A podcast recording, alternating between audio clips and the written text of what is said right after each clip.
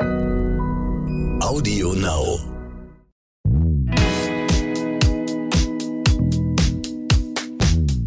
Hallo und herzlich willkommen zu So bin ich eben, der Psychologie-Podcast für alle Normalgestörten mit der Psychologin und Psychotherapeutin und Psycho-Psycho-Psycho Stefanie Stahl und dem Masterpsychologen Lukas Klaschinski. Und heute wollen wir über Streit sprechen und vor allem die Frage, wie wichtig ist Streit in einer Beziehung? Bist du jemand, der sich gerne streitet? Nö, wer streitet sich schon wirklich gerne? Aber es gibt Leute, die streiten sich gerne. Ja, stimmt. Ja, es gibt welche, die müssen immer Dampf ablassen und ähm, irgendwie ihre Themen von Frust irgendwie dann auf die Umwelt projizieren. Aber mhm. eigentlich ist es den meisten Menschen schon lieber in Harmonie zu leben als im Streit. Und in deiner eigenen Beziehung, wie oft streitest du dich, würdest du sagen? Mm, also mein Mann und ich streiten uns eigentlich nicht so viel, weil wir eine sehr hohe Übereinstimmung haben in vielen Themen. Also wenn, dann zank ich eher mal rum. Ja, so ein bisschen typisch Frauen, die haben ja immer mal wieder was zu meckern. Aber mein Mann geht Gott sei Dank nicht so sehr darauf ein und deswegen ähm, fahre ich dann auch ganz schnell wieder runter. Also nicht darauf ein in dem Sinne, dass er gar nicht darauf eingeht, aber er, er zankt halt nicht mit, sondern er bleibt irgendwie ruhig und nett er entgegnet dir mit Empathie in einer Streitsituation. Ja, das schafft er sogar tatsächlich öfter und dadurch komme ich dann total schnell runter. Ich wollte schon mal seine Art nachmachen, wie er mit Empathie entgeg dir entgegnet und ich habe es nicht geschafft, was nicht genau für mich spricht. Also ich könnte mich mit deinem Mann auch nicht streiten. Also weil er das so gut macht, äh, einem auf eine liebevolle Art den Wind aus den Segeln zu nehmen. Also ohne dabei, dass man sich so aufs Abstellgleis äh, gestellt fühlt, mhm. sondern dass man genau weiß so, okay, ich atme nochmal lieber durch und dann überlegt man, was ja. man zueinander sagt der hatte halt einfach so ein sehr sanftmütiges Wesen, ohne dass er aber irgendwie, ähm, ich sag jetzt mal, also er kann schon auch gut Grenzen setzen, mhm. das kann er schon auch. Also okay. es ist jetzt auch kein Schoßhund oder so, aber es ist schon eher ungewöhnlich.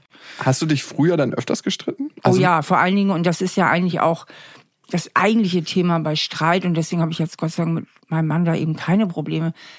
Ganz viel Streitereien resultieren aus einer verzerrten Wahrnehmung, entweder eines Protagonisten oder beider.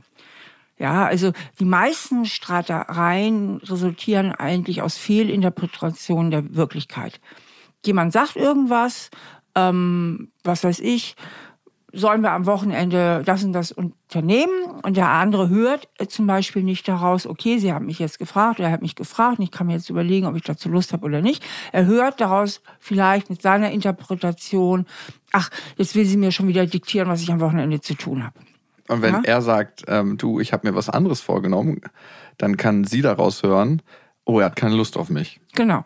Mhm, total. Genau. Dazu passt auch gut unsere erste Hörermail. Die haben wir bekommen von euch an, so bin ich eben, at randomhouse.de. Da könnt ihr uns ja mal hinschreiben mit euren Themen und mit dem, was ihr auf dem Herzen habt. Das hat Laura getan. 32 Jahre ist sie und sie schreibt. Mein Freund und ich sind seit sechs Monaten zusammen, wahrscheinlich dann nicht mehr verliebt gerade, und können nicht mit und nicht oh, ohne einander. Sorry, ich bin so. Merkst du das, wie ich so.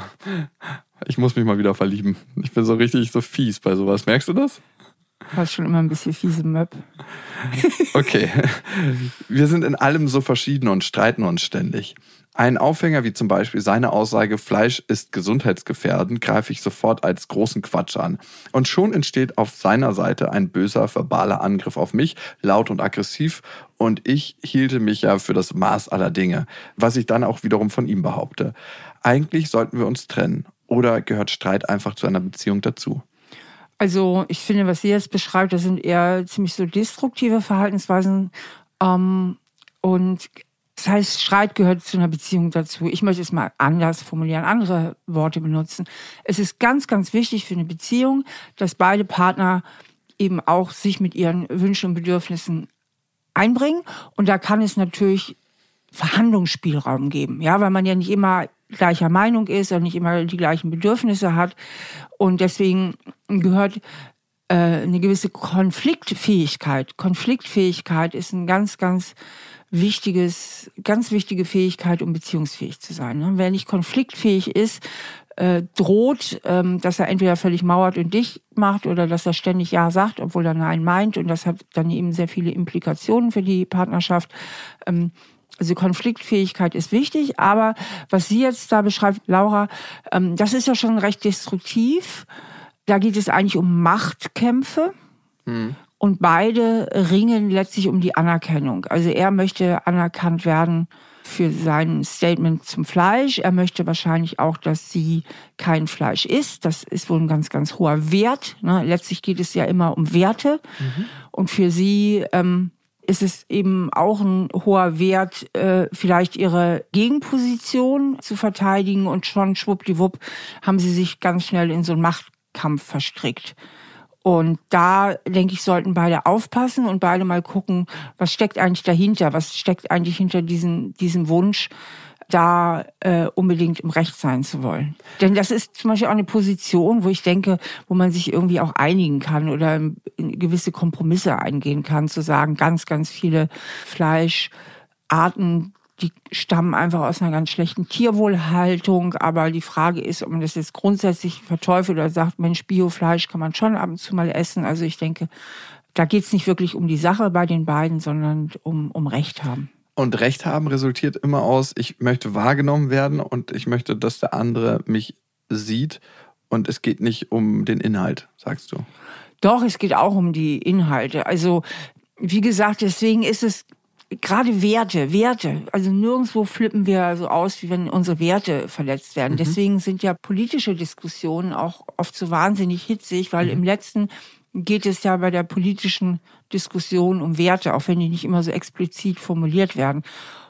Die beiden haben hier auch einen Wertekonflikt, ja, mit dem Fleisch versus nicht Fleisch. Und wenn sie sehr viele Wertekonflikte haben, also wenn sie in sehr vielen Punkten sehr unterschiedliche Werte aufweisen, dann werden sie es auch tatsächlich sehr schwer miteinander haben.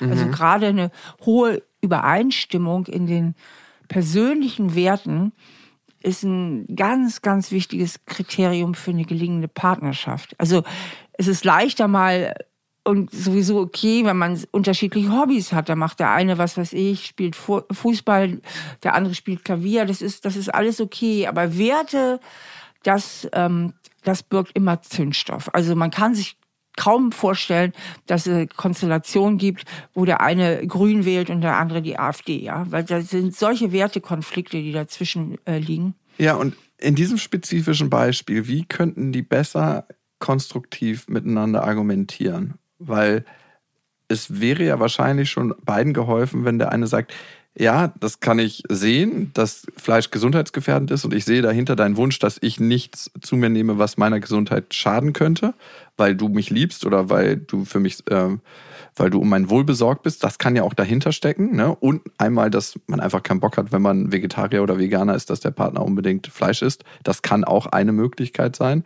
Äh, wie könnten die das beide besser konstruktiv lösen? Ja, ich finde, du hast eben ja schon einen sehr guten Ansatz gezeigt, nämlich bist du in die, du bist in die Empathie gegangen. Also, dass man einfach mal den Standpunkt wechselt und mal versucht wirklich zu verstehen und zu spüren, warum ist das dem anderen so wichtig? Denn gerade wenn wir streiten, hm, verlieren wir total an Empathie. Es geht dann nur noch darum, unseren eigenen Standpunkt durchzusetzen. Und, das habe ich jetzt noch gar nicht gesagt, das ist aber ein extrem wichtiger Punkt, dass Streiten überhaupt nichts bringt, weil bei Streiten sind die Emotionen oben von Wut. Und alle starken Emotionen blockieren die Vernunft und das Lösungswissen. Also wenn man merkt, oh, jetzt sind wir beide schon ziemlich sauer, bringt es überhaupt nichts an diesem Punkt weiterzumachen, sondern dann muss man wirklich abbrechen und das sollte man mal verabreden zu einem ruhigen Zeitpunkt, also wo man sich gerade gut versteht, dass man sagt, pass mal auf, wenn wir uns in die Wolle geraten, lass uns bitte beide sofort abbrechen, äh, weil es blockiert unsere Vernunft und wir kommen dann keinen Schritt weiter. Und ähm, genau, das, die Empathie kannst du natürlich nur bringen, wenn die Emotionen nicht so hoch sind. Mhm. Also am besten, am ist besten so? ist, ja. Okay. Das hat die Evolution so eingerichtet. Also wenn du jetzt wütend bist, dann bist du ja auf der Autonomie. Du willst dich durchsetzen. Du willst dich selbst behaupten. Du willst im Zweifelsfall dein Leben verteidigen. So, das heißt, da, wo du einen starken Durchsetzungswillen ist, hast, ist der andere erstmal dein Feind. Mhm. Und die Natur hat es nicht so eingerichtet, dass wir mit unseren Feinden viel Mitgefühl haben. Im Zweifelsfall müssen wir ja unser Leben verteidigen. Also Empathie kannst du eigentlich nur aus einer gelassenen Situation. Also wenn du selber gerade nicht so viele starke vorherrschende Gefühle hast, die dich besetzen Und Wut ist ja ein sehr, ein Gefühl, was einen sehr stark besetzt. Das muss ja erstmal raus sein aus dem Körper, bevor ich fühlen kann, wie der andere sich fühlt, ja. Also da muss ich so einen gewissen leeren Raum in mir haben, damit ich mal so spüren kann, wie es dem anderen geht. Und das geht natürlich am besten in ruhigen Momenten. Also es ist immer gut, die Konfliktthemen eigentlich zu vertagen, um mal auf ruhige Momente zu verlegen. Und es gibt noch eine ganz, ganz tolle Übung, mhm. die ich auch gerne Paaren empfehle. Und zwar, dass man sich verabredet, zum Beispiel einmal die Woche, dass einer redet und der andere nur zuhört, wirklich nur zuhört, eine halbe Stunde lang. Ja, aber Eben, das eben ohne Aber. Ne? Kein Ja, aber. Voll da. Und ja. wirklich einfach nur versucht, den anderen zu verstehen. Das ist gar nicht so leicht am Anfang. Ja. Und dann vielleicht noch nicht mal am selben Tag, sondern einen anderen Tag oder wie auch immer die Rollen tauscht und dann ist der andere dran. Mhm. Und es wird nur zugehört. Und der andere versucht einfach nur den anderen zu verstehen, mitzufühlen, mit reinzugehen. Und das kann auch wahnsinnig viel auflösen. Aber insgesamt bei Streit ist halt sehr wichtig, dass man die übergeordneten Konfliktthemen versteht, weil das andere ist meistens dann nur Thema und Variation und es gibt halt so ein paar grundlegende übergeordnete Konfliktthemen äh, Themen. Das eine sind eben Werte, dass man sich bewusst macht, um welche Werte geht es uns immer wieder. Dann geht es oft um Aufgabenverteilung und Gerechtigkeit, wobei Gerechtigkeit ist eben ja auch ein Wert. Mhm. Ja? Also wer macht was? Dann ist ein ganz wichtiges übergeordnetes Thema, ähm, dass wir ja alle so Brillen aufhaben, durch die wir die Wirklichkeit etwas verzerrt wahrnehmen. Und diese Brillen haben ganz viel mit unserem inneren Kind zu tun, mit unseren Kindheitsprägungen. Wenn ich also innere Glaubenssätze habe, wie ich genüge nicht oder ich muss mich immer anpassen, ich bin nicht wichtig, bin ich echt geneigt, dieses Grundlebensgefühl ganz schnell auf meinen Partner zu projizieren. Das heißt, der kommt nach Hause, hat irgendwas vergessen einzukaufen, was mir wichtig war, was er bitte mitbringen sollte. Und ich mache daraus aber nicht, er hat es einfach nur vergessen, sondern ich mache daraus durch meine Interpretation der Wirklichkeit, da haben wir es wieder, ich bin ihm nicht wichtig. Ne? Ich bin mhm. ihm doch scheißegal, sonst hätte er doch dran gedacht. Und bumm, hänge ich schon wieder an der Decke. Das, das finde ich ein super wichtiger Punkt, dass wir die Wirklichkeit nie so wahrnehmen, wie sie ist, sondern immer gefiltert durch unsere Wahrnehmung. Einmal natürlich biologisch ist das, was wir wahrnehmen, immer ein Abbild von der Wirklichkeit, also durch den neuronalen Prozess, den und durch die Signalumwandlung natürlich und einmal durch unsere Prägung und Sozialisierung und wie wir einfach geformt wurden, wie unsere Brille geformt wurde. Und ich glaube, wenn man sich das ab und zu mal bewusst macht, dann schafft man es, einen Schritt zurückzugehen und zu sehen, aha, die Situation könnte noch anders gedeutet werden. Die Möglichkeiten eröffnen sich. Und das ist immer das Wichtige. Gibt es auch eine Sache, wofür Streit gut ist? Also ich meine, Streit muss ja auch irgendwie seinen Sinn haben, sonst gäbe es das ja nicht, ne? Oder also, ist das so ein Überbleibsel aus der mhm. Evolution? Nein, Streit ist einfach gut, um, um, um tatsächlich seine eigenen Standpunkte und Interessen äh, klar zu machen. Und wenn der Streit nicht permanent ist, kann er natürlich auch eine gewisse Lebendigkeit in die Beziehung bringen, weil nach dem Streit gibt es auch eine Versöhnung. Ja, den ja? Versöhnungsex. Das, das wäre also der einzige hat, Grund für Streit. Man hat äh, dadurch auch ein bisschen mehr Dynamik. Also so, haben, so Paare, die so wahnsinnig harmonisch sind, da fehlt es manchmal auch oder kann es passieren, dass es so ein bisschen an drei fehlt. Also mhm. dass die Beziehung irgendwie so ein bisschen lascher ist, ja, weil die sich in allen Punkten immer so gut verstehen. Also äh, Streit kann auch eine Beziehung beleben, tatsächlich. Mhm. Also, aber es darf nicht so Überhand nehmen und nicht so furchtbar destruktiv sein. Kann es auch manchmal sein oder oft sein, dass sich hinter dem eigentlichen Streit, du hast es gerade schon angesprochen, andere Grundbedürfnisse verstecken? Also wie zum Beispiel das. Immer. Okay. Es geht ja letztlich immer um unsere Grundbedürfnisse. Wir hatten davon ja auch schon eine Folge, unser Bedürfnis nach Bindung. Ähm, darum dreht sich viel Streit, dass einer der Partner sich nicht genügend gesehen, nicht genügend angenommen, nicht geliebt, geliebt fühlt, beziehungsweise der andere Partner das Gefühl hat, von mir wird viel zu viel erwartet unser Bedürfnis nach Autonomie und Selbstständigkeit. Das heißt, wie gut kann ich mich in der Beziehung selbst verwirklichen? Wie viele Freiheiten habe ich in der Beziehung? um auch mein Ding zu machen, um unser Bedürfnis nach Selbstwerterhöhung. Da geht es natürlich auch wieder um diese Anerkennung und mhm. Zuwendung und dass man sich gewertschätzt fühlt, auch für das, was man wirklich ist und nicht, nicht nur für gewisse Eigenschaften. Und es geht natürlich auch immer darum, schlechte Gefühle zu vermeiden, also Unlust zu vermeiden, um möglichst Lust zu gewinnen. Und auch da kann natürlich Streitereien entstehen, wenn es darum geht, wie gestalten wir die Freizeit oder ist vielleicht zu viel Langeweile ähm, eingekehrt oder eben auch durch Verletzungen. Ne? Wenn ich viel verletzt werde in der Beziehung, mm, dann ist das ein starkes Unlustgefühl natürlich. Ne? Aber wenn ich halt durch meinen Partner sehr viel Anerkennung und Wohlwollen und Zuwendung erfahre, dann erzeugt das natürlich gute Lustgefühle. Und das heißt, dass ich gerne da mit meinem Partner zusammen bin. Kennst du so passiv-aggressive Menschen? Natürlich, die gibt's ja überall. Warum treibt das viele so in den Wahnsinn? Weil die passiv-aggressiven nicht die Verantwortung für ihre Wut übernehmen. Also, und weil man, weil sie einen furchtbar hilflos machen. Also passiv-aggressiv ist ja diese kalte Wut, Mauern dicht machen, den anderen auflaufen lassen, trödeln und so weiter. Das sind so Formen zu spät kommen. Also immer so dieser passive Widerstand oder Sachen zusagen, sie dann aber überhaupt nicht umsetzen. Auch toll.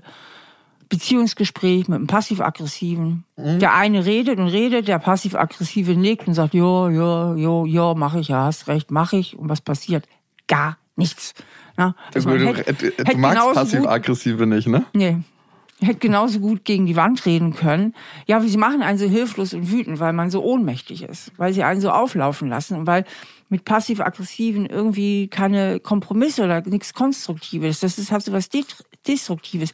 Der aktiv-aggressive, da weiß man wenigstens, woran man ist. Ja.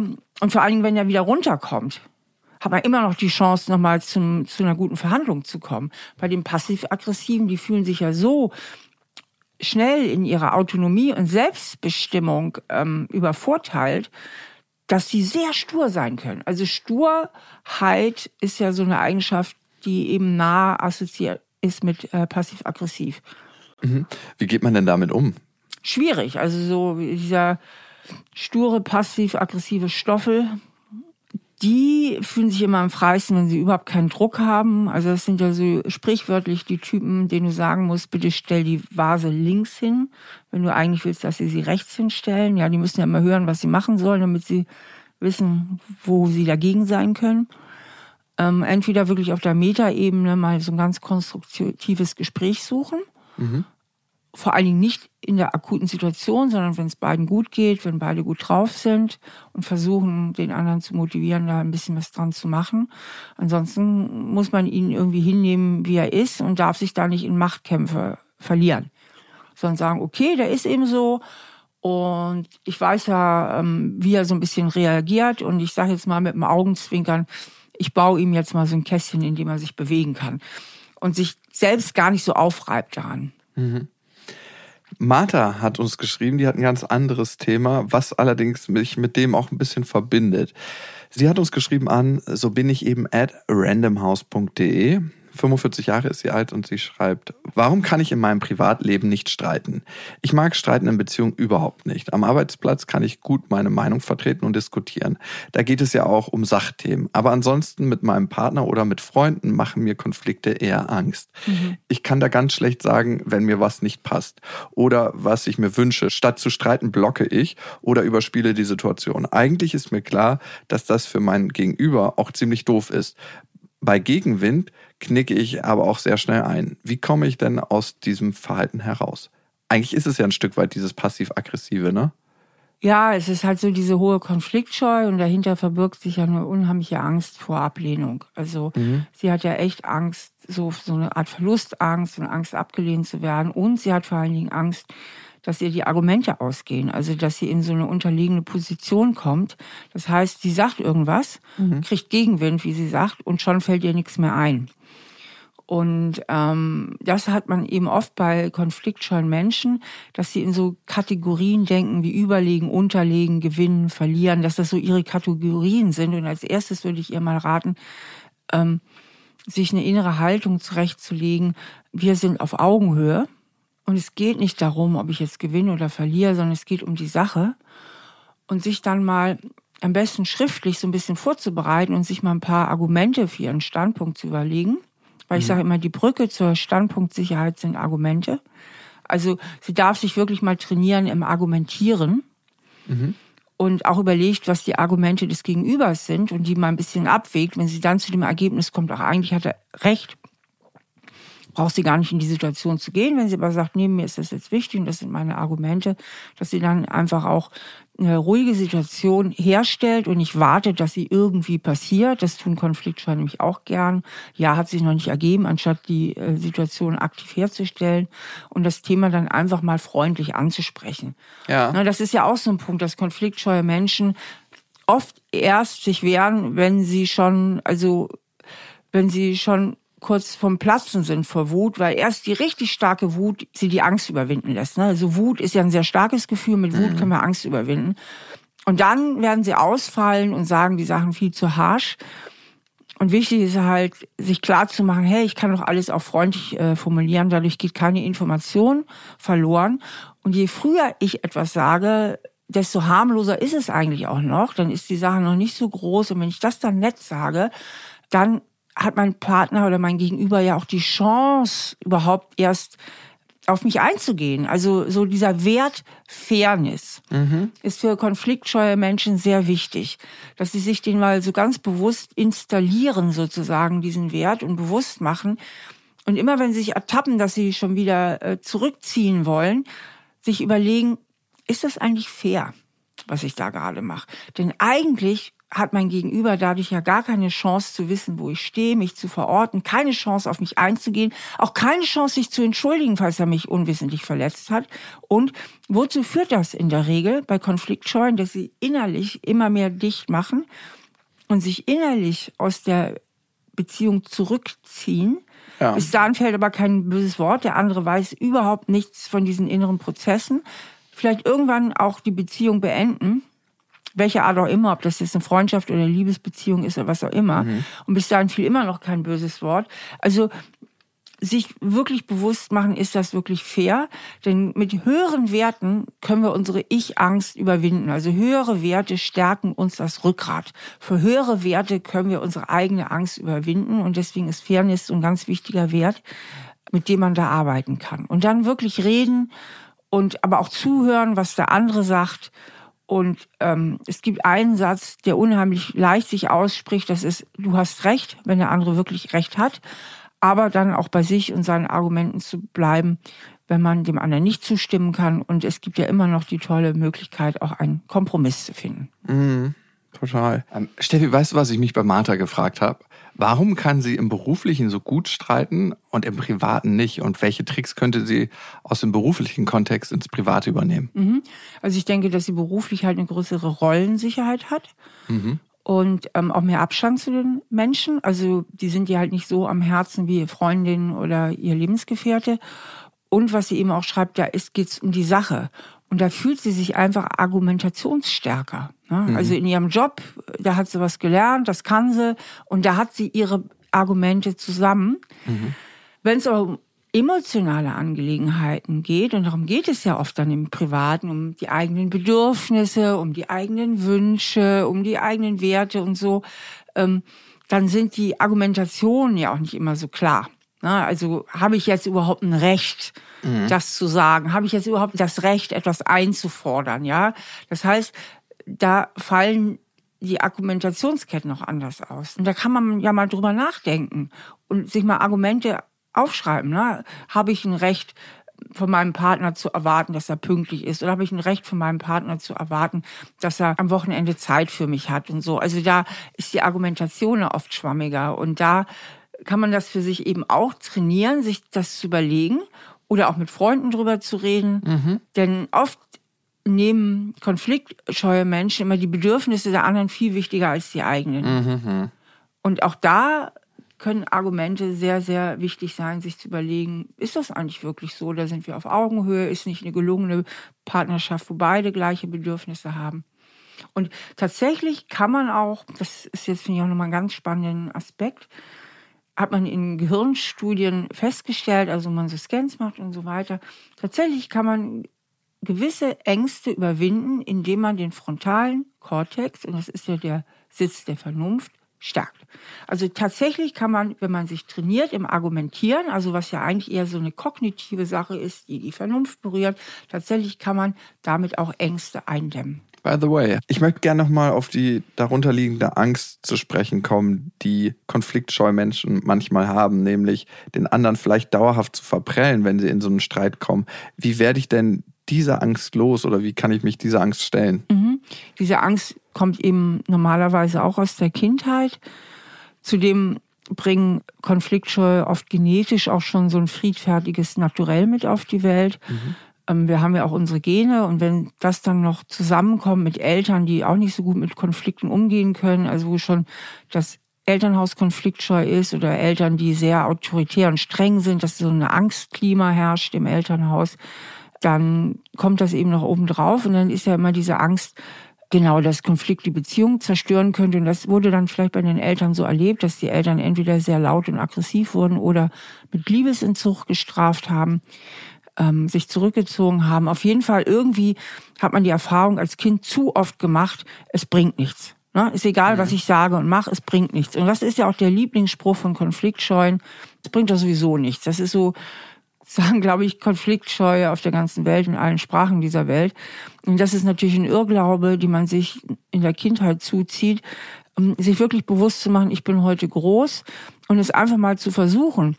Und wenn man das nochmal kombiniert mit dem Wert der Fairness, dann kann man sich klar machen, dann habe ich alles in meiner Macht Stehende gemacht. Was mhm. der andere letztlich damit anfängt, ist nicht mehr in meiner Verantwortung. Aber es war in meiner Verantwortung, Themen anzusprechen, die mich stören, um diese Beziehung konstruktiv zu gestalten. Das ist in meiner Verantwortung.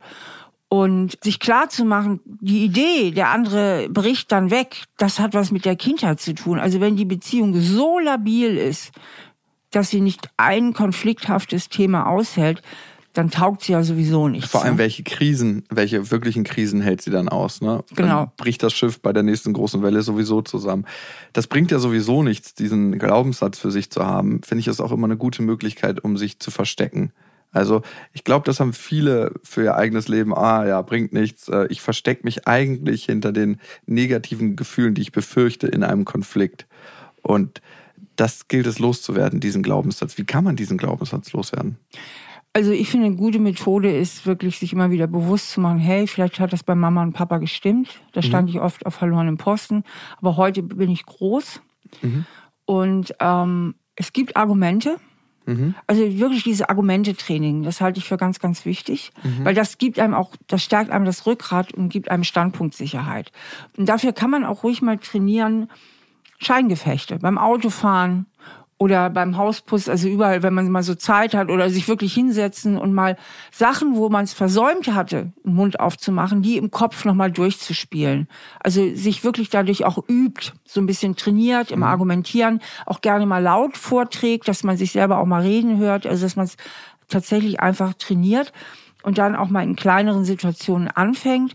Und ich kenne ja so viele Menschen, also von meinen Klienten, ähm, die sich das getraut haben und zunehmend mehr zu sich und ihrer Meinung gestehen. Und eigentlich machen sie alle durch die Bank weg die positive Erfahrung, dass das von der Umwelt positiv aufgenommen wird. Weil ja. die Umwelt sich freut, Mensch, super, jetzt weiß ich endlich, woran ich mit dir bin. Total. Also ich zum Beispiel, ne? Ich habe Angst vor konfliktscheuen Menschen in meinem Freundeskreis, weil ich mich nicht darauf verlassen kann, dass sie sich selbst vertreten. Und dann kann es leicht passieren, dass die mich als dominant wahrnehmen, weil sie sich selbst kleiner fühlen und in mich eine Dominanz projizieren, die ich gar nicht habe. Mhm. Das Ende vom Lied ist, sie ziehen sich zurück, bis dahin fiel kein böses Wort und verübeln mir irgendwelche Dinge, die ich eigentlich nie gemacht oder getan habe, weil sie sich, weil sie in ihrem Kopf ja. sich abspielen. Ja? Und man verwehrt auch dem Gegenüber, dem anderen Menschen, die Chance, sich zu spiegeln an seinem Gegenüber. Das ist irgendwie unfair. Und ich glaube, ein ganz, ganz wichtiger Leitsatz ist, was würde ich mir für mich selber wünschen? Würde ich mir für mich selber wünschen, dass der andere sagt, ja, das bringt ja eh nichts und sich zurückzieht? Ja. Oder würde ich mir wünschen, dass der andere auf mich zukommt und sagt, hey, das und das hat mich irgendwie verletzt, das hat mich gestört. Genau. Können wir darüber reden? Das finde ich auch immer einen ganz wichtigen Aspekt, was du da gerade gesagt hast, mit dem, was würde ich mir für mich selbst auch wünschen. Und damit bedroht man den anderen nicht unbedingt, sondern macht ihm eigentlich ein Geschenk, nämlich das Geschenk der Authentizität und der Beziehung, weil das bedeutet mhm. ja auch in Beziehung gehen mit jemand anderem, auch wenn man das nicht als erstes so positiv assoziiert. Ja. Hm, was mache ich denn, wenn mein Gegenüber eigentlich die ganze Zeit nur unsachlich ist und auf der total emotionalen Ebene immer wieder Pfeile schießt, Sachen mit in den Streit bringt, die gar nicht da reingehören? Das ist ganz, ganz schlecht. Also, okay, gar nichts mache ich da.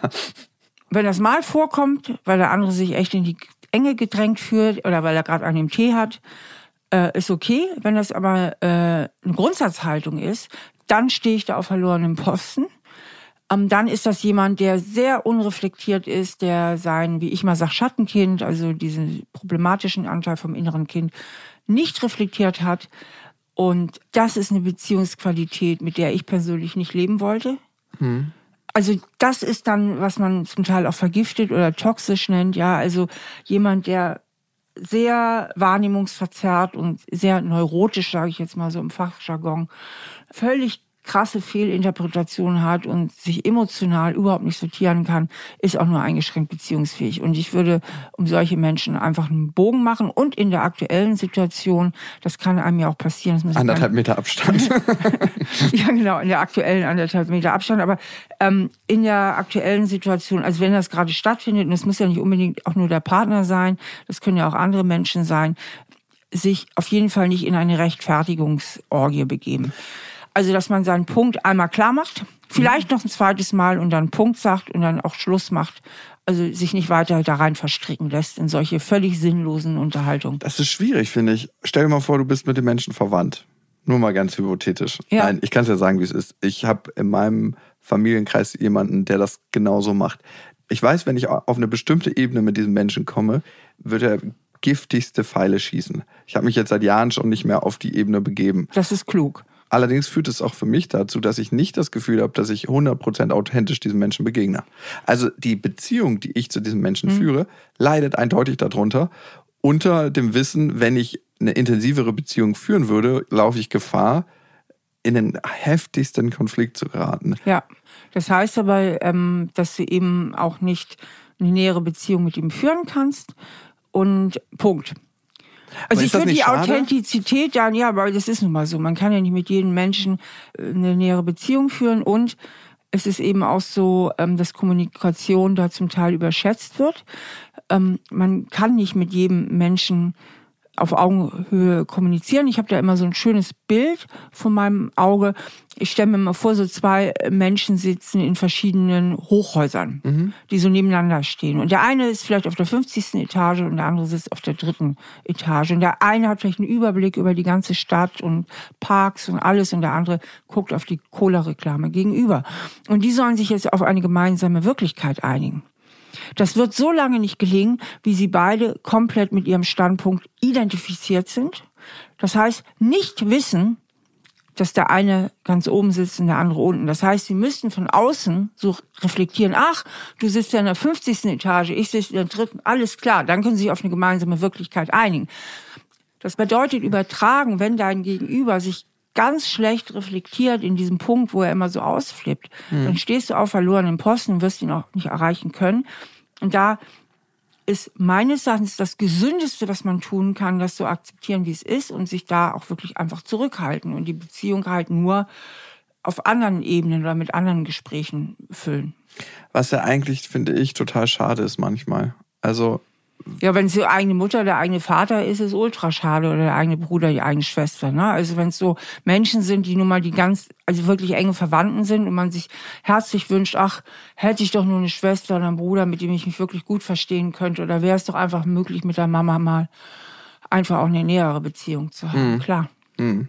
Das ist dann schon schade, das ist auch traurig. Glaubst du, man könnte, nur mal hypothetisch, auch selber das Wissen, dass der andere das einfach nicht kann und das dann einstecken in der Situation und sagen, hey, ähm, ich weiß, dass dieser Mensch dann aus einer tiefen Verzweiflung heraus handelt und diese Giftpfeile sind nicht mir gewidmet, sondern eigentlich reflektieren die das Unverständnis über die Welt des Menschen. Das ist ein Schutzmechanismus. Jemand, der ganz, ganz widerlich streitet, das ist eigentlich eine Schutzstrategie für den Menschen selber, ne? Eine sehr ja, dysfunktionale. Trotzdem, trotzdem, muss ich mich ja der Situation nicht ausliefern, ja. Also ich meine. Aber wenn ich stark genug bin und sage, ja, das halte ich aus, ich weiß, dass es nicht mir ja, geht. Ja, was bringt es dir? Das ist Richtig, aber trotzdem müsste ich ja die Situation nicht herbeiführen. Also ich will jetzt nicht scharf drauf, äh, wenn ich weiß, dass mein Onkel ähm, irgendwelchen blöden, konservativen Mist von sich gibt, das muss ich mir ja nicht reintun, oder? Genau. Und sagen, ja, klar, ach, der arme Frage. Kerl, der hatte so eine schräge Kindheit und ist falsch sozialisiert. Also muss man sich das wirklich antun, ne?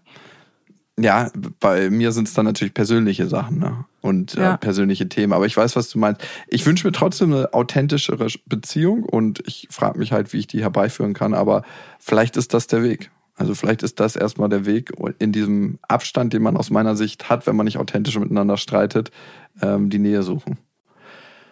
Wow, okay. Ich habe ein tolles Buch dazu geschrieben, Lucky. Ach, und zwar So stärken Sie Ihr Selbstwertgefühl. Da gebe ich nämlich wahnsinnig viele Tipps für Kommunikation und Konflikttraining. Okay. Und auch wie man argumentieren kann, auch zu Schlagfertigkeit. Also da gebe ich sehr, sehr viel Kommunikationshilfen, gerade für Menschen, die unsicher sind und deswegen schnell das Gefühl haben, dass ihnen irgendwie die Worte ausgehen. Gibt es das auch als Hörbuch? Nee, aber als E-Book. Okay. Vielen Dank fürs Zuhören und ich hoffe, wir hören uns beim nächsten Mal. Bis dahin. Tschüss.